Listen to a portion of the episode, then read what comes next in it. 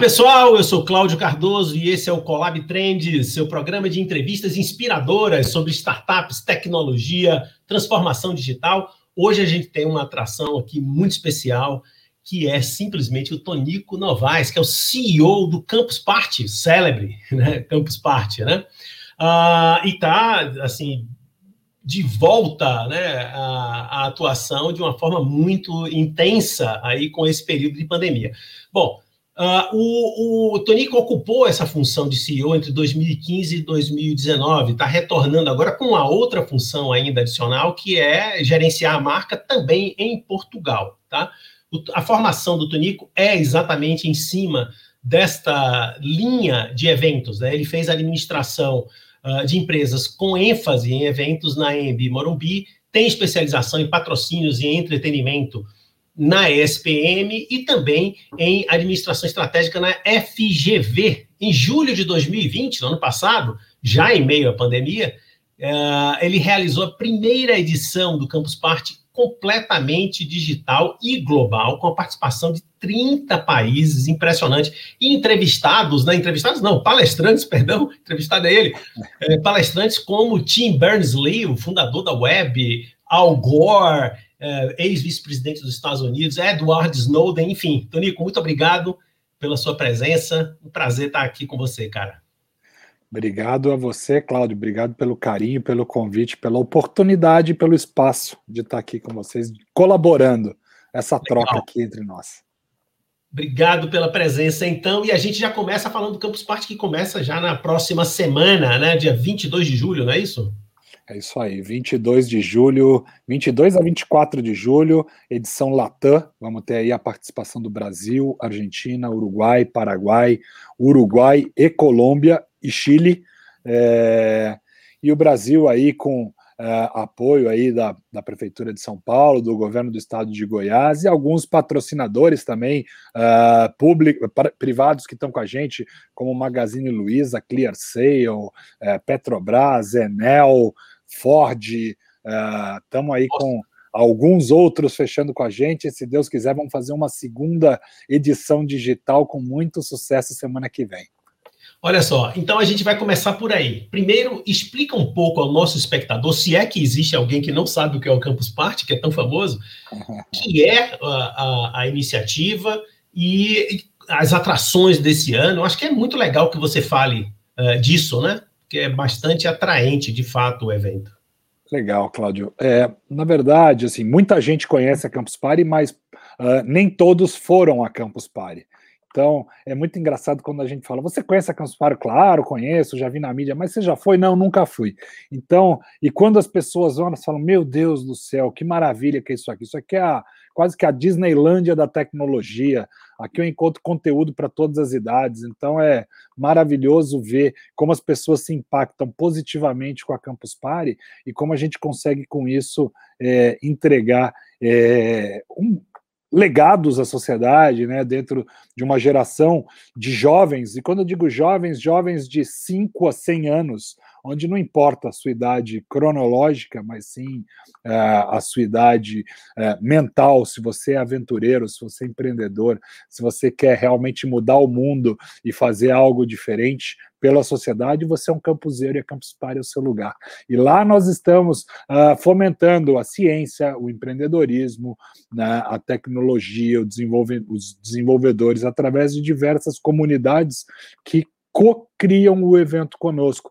Comunidades de case molding, software livre, uh, ciências, empreendedorismo, comunidade diversas, de diversidade, uh, diversidade uh, em todos esses aspectos que eu coloquei, trazendo o que a gente pode ter de melhor, que é a conexão entre as pessoas. Muito mais do que uh, empoderamento entre as startups, é a possibilidade de você levar uma ideia interessante, juntar com um designer, um programador, um desenvolvedor, e dali sair um negócio, um aplicativo, uh, e você conseguir criar ou um novo negócio ou aperfeiçoar um negócio que você já tenha. Então é um pouco disso, é difícil de explicar a Campus Party, que está dentro de um ecossistema que atende todas as idades, né, uh, principalmente os jovens, né, jovens de cabeça, mas sempre buscando encontrar aí uma solução tecnológica que deixe de legado para a sociedade e que esteja sempre na vanguarda aí da tecnologia. É, é, o, o, evento é, em, no qual eu estive apenas uma vez, o que é um pecado, né? Uh, eu, eu, lembro muito bem daquela, daquela área imensa que tinham as tendas, né, as barraquinhas, as pessoas ali dormindo e vivendo aquele negócio. Quer dizer, a, a característica do Campus Party é exatamente isso que você mencionou, do encontro, né? Como é que fica nessa, na, nesse, nessa nova cena intensamente é, doméstica, né? Estamos todos working at home, né? Todo mundo em casa. Como é que foi a experiência do ano passado, os aprendizados e como é que vai ser essa promoção de encontro virtual esse ano, Tonico? É, até, até o final de 2019, nós estávamos acostumados né, a fazer um evento que você tinha área open, com entrada gratuita, onde iam 100 mil, 120 mil pessoas nos seis dias de evento, e ali nessa área open a gente, a gente entregava pequenas pílulas de conteúdo, né, ou uh, conteúdos de tecnologia mais lúdicos, como robótica, drones, uh, Startup and Makers, área de empreendedorismo, stand dos patrocinadores, realidade virtual, simuladores, onde a gente atendia toda a família. Dentro da arena, né, na arena paga, a gente tem a, a, a bancada com internet de 40, 50 gigas de, é, por segundo de conexão, é, uma internet super veloz, onde as pessoas trabalham, se relacionam, jogam, fazem download e upload de filmes e estão lá, além dos palcos, né, onde assistem palestras, workshops, participam de hackathons, de desafios, datathon, game jam e etc. E, obviamente, tem o espaço lá é, das das barracas, como você comentou aí, Cláudio, onde as pessoas podem ficar é, imersas seis dias dentro do evento. E aí veio a pandemia. E aí, quando veio a pandemia, a gente descobriu que a gente era quase que casa de ferreiro, espeto de pau, né? Porque é, nós falávamos da revolução digital, tínhamos comunidades extremamente digitalizadas, mas fazíamos os eventos físicos. De digital, a gente sempre captava por streaming todas as palestras, a gente passa gratuitamente no YouTube, tudo gratuito uh, fica lá no YouTube e depois a gente deixa lá como um repositório, né? Até porque o DNA da campus é a democratização da informação.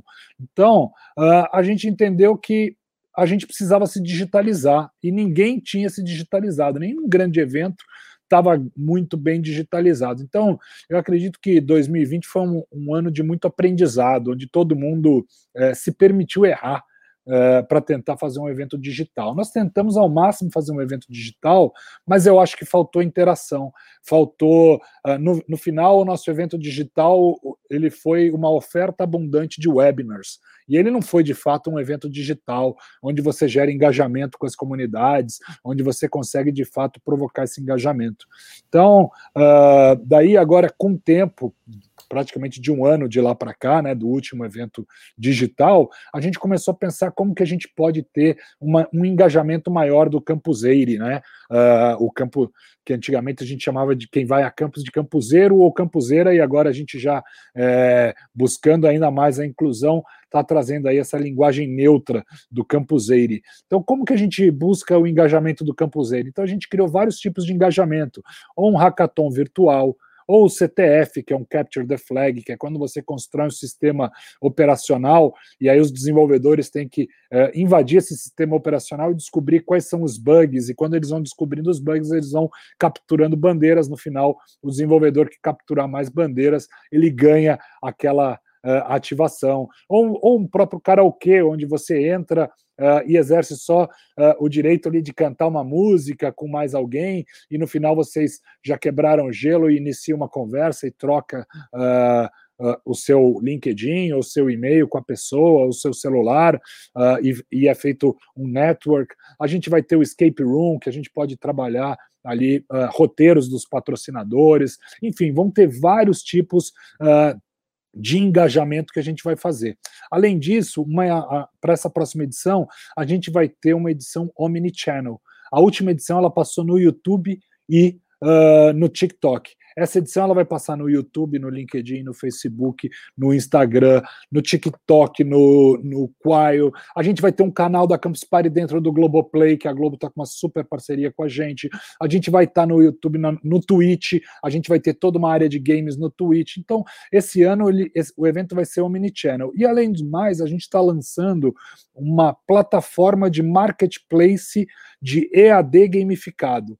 Então a gente vai ter quase que um second life da Campus Party, um ambiente onde as pessoas vão poder entrar com seus avatares, uh, se divertir, consumir os conteúdos gratuitos da Campus e ainda poderem comprar conteúdo dos nossos parceiros, sejam os nossos parceiros universidades, institutos federais, ou até mesmo alguma comunidade de campuseira que possa dar é, um, um, curso de Python, ou um curso uh, de, de, outra linguagem de programação, ou um curso de robótica, uh, vão poder vender esse curso através da nossa plataforma, que é, como eu disse, um, marketplace de AD gamificado. Então, o que a gente está buscando, uh, em resumo dessa próxima uh, Campus Party Digital é ter muito engajamento com os campuseiros, mais engajamento do que simplesmente assistir às palestras, mas também uh, algo que seja omnichannel, que esteja presente em vários canais e que a gente possa se transpor ao metaverso da Campus Party. Fantástico. Qual, qual, é a escala é, de audiência normal assim do, do Campus Party? Qual é a média que vocês? Olha, na última, na última edição pelo YouTube a gente teve 400 mil pessoas e pelo TikTok a gente teve um milhão de pessoas. tá? eu, eu espero nesse, nesse evento ultrapassar a marca de 3 milhões de pessoas com todas as plataformas que nós vamos ter. Então, eu acredito que a gente vai ter um grande, é, um grande incremento da audiência para esse evento. E nós estamos nos preparando com toda a infraestrutura para ter isso através uhum. de todas essas plataformas. Agora, você próprio já, já explicou, Tony, que tem uma, tem uma, digamos assim, uma faixa enorme de, de variedade de público. Mas eu imagino que tem uma concentração maior em algum perfil. Uh, se você tivesse que definir aí dois, três perfis principais, é, qual, Olha, qual é esse é, perfil? A gente, a gente tem dentro do nosso ecossistema da Campus Party diversos stakeholders, né? Uh, tem, obviamente, as comunidades, os campuseiros que eu já comentei aqui. Daí a gente tem os media partners, né, que nos ajudam com toda a divulgação uh, de mídia, vários canais de mídia são nossos parceiros.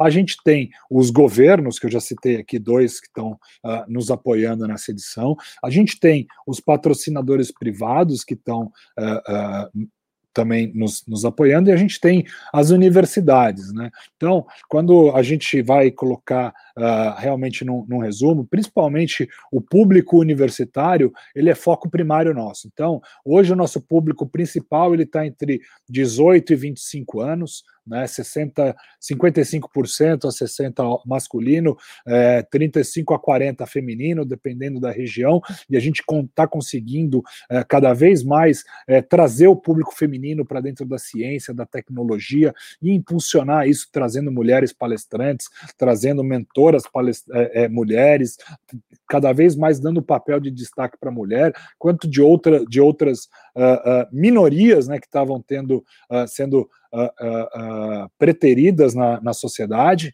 e que a gente cada vez mais vem incluindo dentro do nosso ecossistema. E a gente tem um público secundário, obviamente, que está entre os 25 e 35 anos. Então, se fosse é, pegar essa faixa de 18 a 35, é, isso representa hoje 72, 73% do nosso público. Fantástico. Bom, pelo tamanho do, do, do negócio, é evidente que aliás, você abriu dizendo isso, olha, nós temos parceiros dessa natureza aqui, empresas, um monte de coisa e tal. Vocês se colocam aí como, como uma interface, como um intermediário de, de, de audiência, de, de, de, conexão, né? É, como é que fica, é, na sua visão, a, a digamos, a sensibilidade das marcas para esse tipo de evento e a importância desse tipo de evento para as marcas, né? Elas querem se associar a um evento positivo como esse, né? Comenta um é. pouco sobre essa, essa interface, né?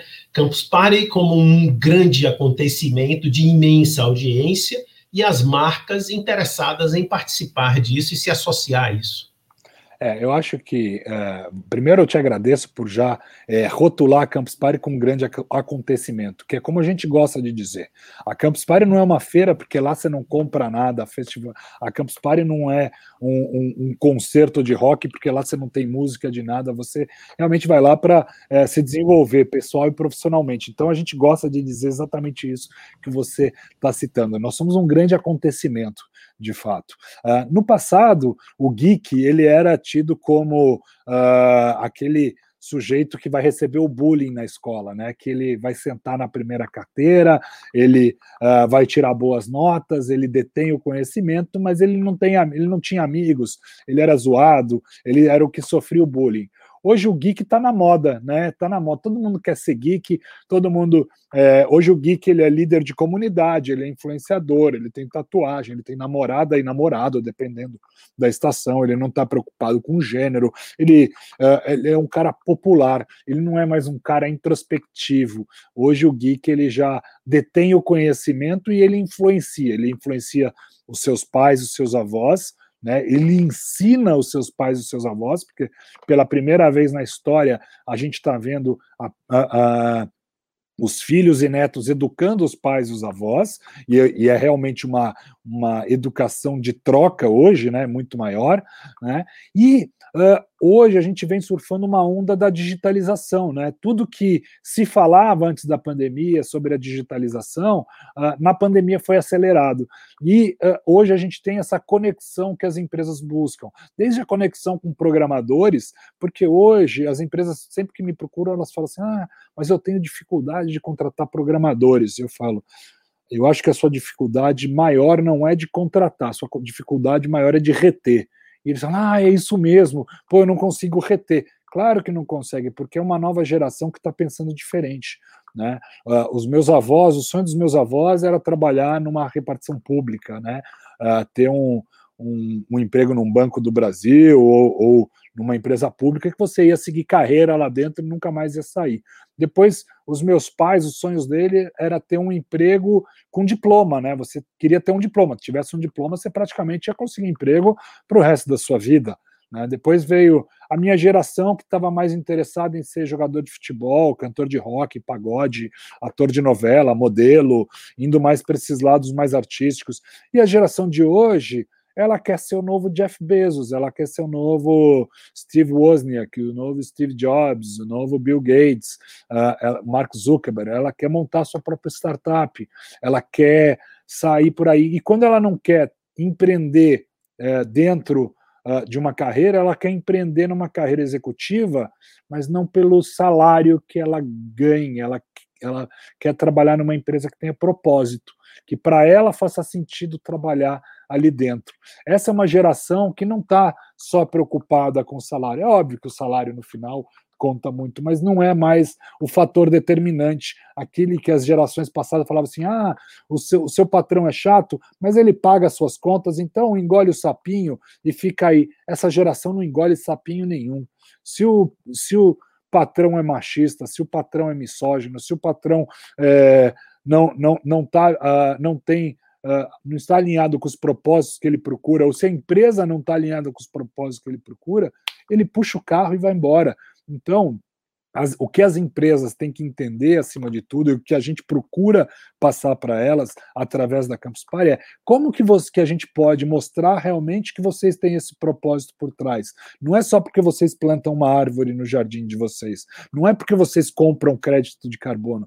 As pessoas querem ver de fato uh, atividades que criem uma comunidade dentro. Acho que tem vários exemplos de empresas que fazem isso muito bem. Magalu é uma empresa que está conseguindo fazer isso super bem. Magazine Luiza mostrando a diversidade, como eles aplicam isso, como eles dão oportunidade, como eles trazem, uh, uh, como eles incluem pessoas.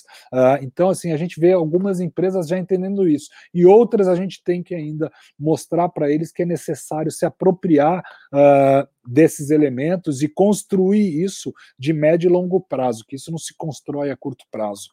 É, essa, essas suas colocações coloca, traz para o nosso papo a, a, a, tal da sigla ESG, né? Environmental Social Governance, né? governança ambiental e, e, e social. Uh, e eu sei que você é um cara que, que anda pensando exatamente nos impactos do digital sobre essa questão, né? Explora um pouco para a gente isso aí, Tonico, que é muito interessante. É, eu acho que é muito legal abordar isso, né? Quando a gente pensa em revolução digital, né? Agora a maioria das pessoas já está falando em revolução digital, mas muito se falava em indústria 4.0 há alguns anos atrás, há três, quatro, cinco anos atrás, se falava em indústria 4.0. Quando na verdade o que nós estamos vivenciando não é nem uma revolução industrial, nós estamos vivenciando uma revolução digital. Né? Então, a Revolução Industrial aconteceu há 200 anos atrás, quando o, o robô, de fato, começou a substituir o trabalho uh, do ser humano na linha de produção. Né? Que o robô, nada mais o que ele estava fazendo, era substituindo o serviço braçal que a gente tinha. Só que hoje, na Revolução Digital, o, o robô está sub, substituindo o nosso intelecto né? É através da inteligência artificial, é através do machine learning. É, e aí a tecnologia começou a de fato roubar uh, o, o, o, emprego do ser humano. E aí a gente vê, é, sem, sem querer politizar nada, mas a gente vê crescendo o desemprego em todos os governos. Qualquer governo que entre, o desemprego começa se você pegar, ele está sempre crescendo. Por quê? Porque, na verdade, a gente ainda não se deu conta que a gente precisa mudar os, os, os empregos. Tem pesquisas do Gartner que dizem que 60% dos empregos eh, vão desaparecer nas próximas duas décadas. Eu digo que 100% dos empregos vão se transformar na próxima década. E isso é fato, porque até um artista plástico tem que se ap aprender a lidar com a tecnologia. Então, o que eu acredito é que a digitalização é papel fundamental dentro do ESG. Acho que o ESG é essencial para as organizações, acho muito importante. A sociedade 5.0, que já vem se construindo, já fala sobre isso, de como a gente coloca o ser humano no centro de tudo, né? Uh, utilizando a tecnologia em prol do ser humano, mas mais do que isso, e mais do que pensar no bem-estar, é como a gente faz isso pensando em negócio. Como a gente faz isso pensando em negócio? Através do ESG, através de maneira que o meio ambiente não seja prejudicado, que a gente tenha uh, as ações sociais e, claro, de governança, que é muito importante, que no Brasil começou a aparecer é, isso é, nos últimos anos, mas é muito importante e que já vem é, lá, lá de fora essa, essa preocupação de anos e anos, que acho muito importante que a gente venha agora colocar isso em voga. Muito legal. Tonico, vamos mudar aqui o, o assunto um pouquinho e falar de você, porque eu percebi na sua formação, você foi um cara que se preparou desde jovem, né? Mais jovem do que você é, você é ainda jovem, mas desde garoto, uh, a área de eventos.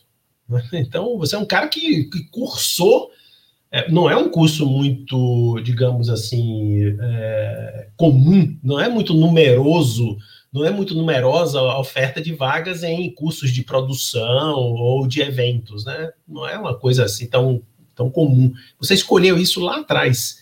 O que, que você tinha em mente e por que, que você começou e trilhou esse caminho mesmo, né? No qual você trabalha hoje? Você é um cara que se preparou para esse tipo de, de atividade.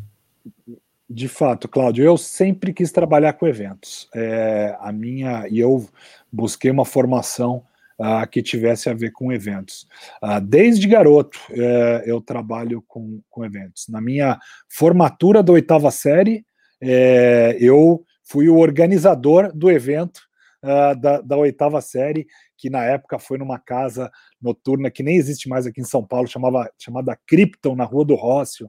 Né? Depois, é, no colegial, eu também fui organizador do pessoal que foi viajar para Porto Seguro, participei da comissão organizadora. É, depois, é, eu comecei a, a, a trabalhar com raves no, no, final da década de 90, né? Quando raves ainda nem quase existiam no Brasil, eu comecei a produzir raves pelo Brasil. Participei da produção dos três primeiros festivais Skull Beats de música eletrônica. É, então, assim, eu sempre trabalhei com eventos eu sempre, e, e sempre soube que eu, traba, que eu gostava de trabalhar com eventos. E eu parei, eu fiz um, um, um hiato de é, um, um ano e meio ou dois que eu fui para fui uma agência de publicidade né, uh, de, na verdade, uma agência de, de below the line, né, de promoção, uh, que eu queria entender, eu queria trabalhar dentro de uma empresa que tivesse mais de 200 uh, ah, funcionários fixos para me acostumar um pouco com processos, para pegar um pouco de bagagem nisso, mas eu também fui é, lá para aprender, para desenvolver uma área de eventos, que nunca aconteceu né? Na verdade, ficou só na promessa quando eu fui para lá, e aí no final acabei saindo e, e voltando para minha área de eventos para trabalhar depois no grupo Sirena, é, que, que tinha na época as casas noturnas Pachá, Sirena, e daí eles tinham dentro uma, uma in-house que chamava Indústria de Entretenimento, que aí a gente fez um spin-off dessa agência, eu, eu fui seguir com ela.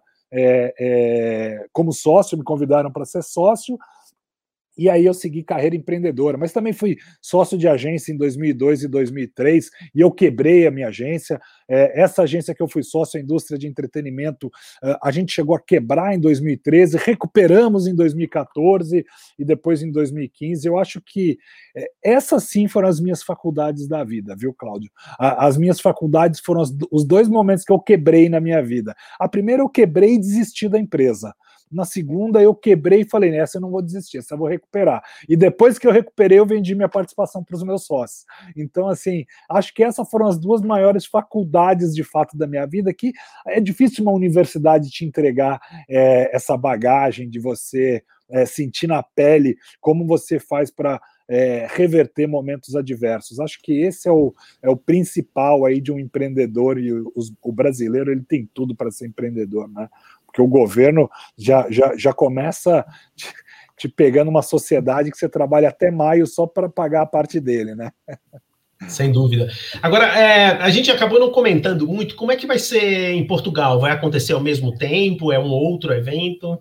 Olha, Portugal vai fazer só a edição de novembro. A edição de julho a gente não vai fazer agora, porque a edição de julho vai ser só latino-americana. Mas Portugal vai fazer em novembro a edição é, digital, que vai ter uma edição global em novembro, que a gente deve lançar mais adiante.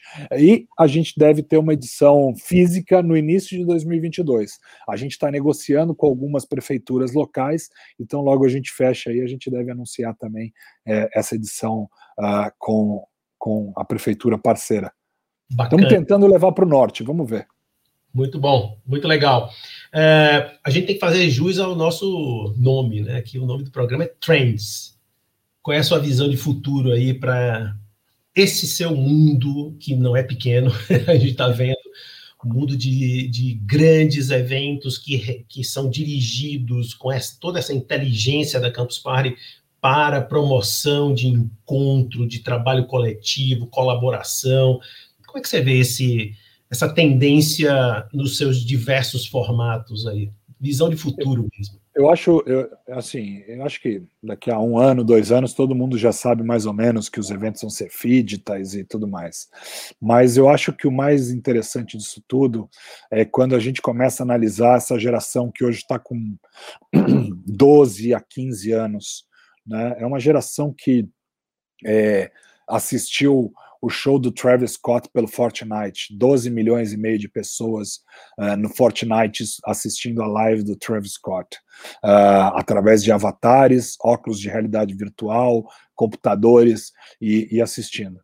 Uh, a nossa geração, ela, ela só considera que ela foi num show se ela foi presencialmente no show. Essa geração não, essa nova geração que está chegando, eles consideram que eles foram num show se eles estiveram no Fortnite vendo um show do Travis Scott. A experiência para eles é a mesma coisa. Não significa uh, que eles não estavam no show, que eles não participaram da experiência. Então, eu acho que a gente ainda está engatinhando nessa questão de evento digital, uh, que é a mistura do físico com o digital. Acho que tem muito ainda a explorar. Acho que a realidade mista tem muito ainda a nos oferecer, e eu acho que os próximos cinco anos vão ser determinantes para isso. Acho que vai ser a grande revolução digital dos eventos. E aí, quando essa geração que eu estou citando aí de 13, 12, 13 a 15 anos tiver com seus 17 a 23 anos, a gente vai ter uma explosão de ferramentas tecnológicas uh, misturadas com realidade uh, aumentada muito grande. A, a, a M-Web da, da, que faz aquela que faz a, a, a Aquela, é uma, uma forecaster, né? Uma previsão. É, é. Me, é no, no, no, agora me escapa também ele, o nome do instituto. É, é, Future Institute, ou Institute of the Future, uma coisa assim. Exato. Ela, hum. ela na, na, palestra dela agora no South by South, em março, ela disse que os, o, o smartphone, como a gente conhece, começa a morrer daqui a um ano e meio. Tá?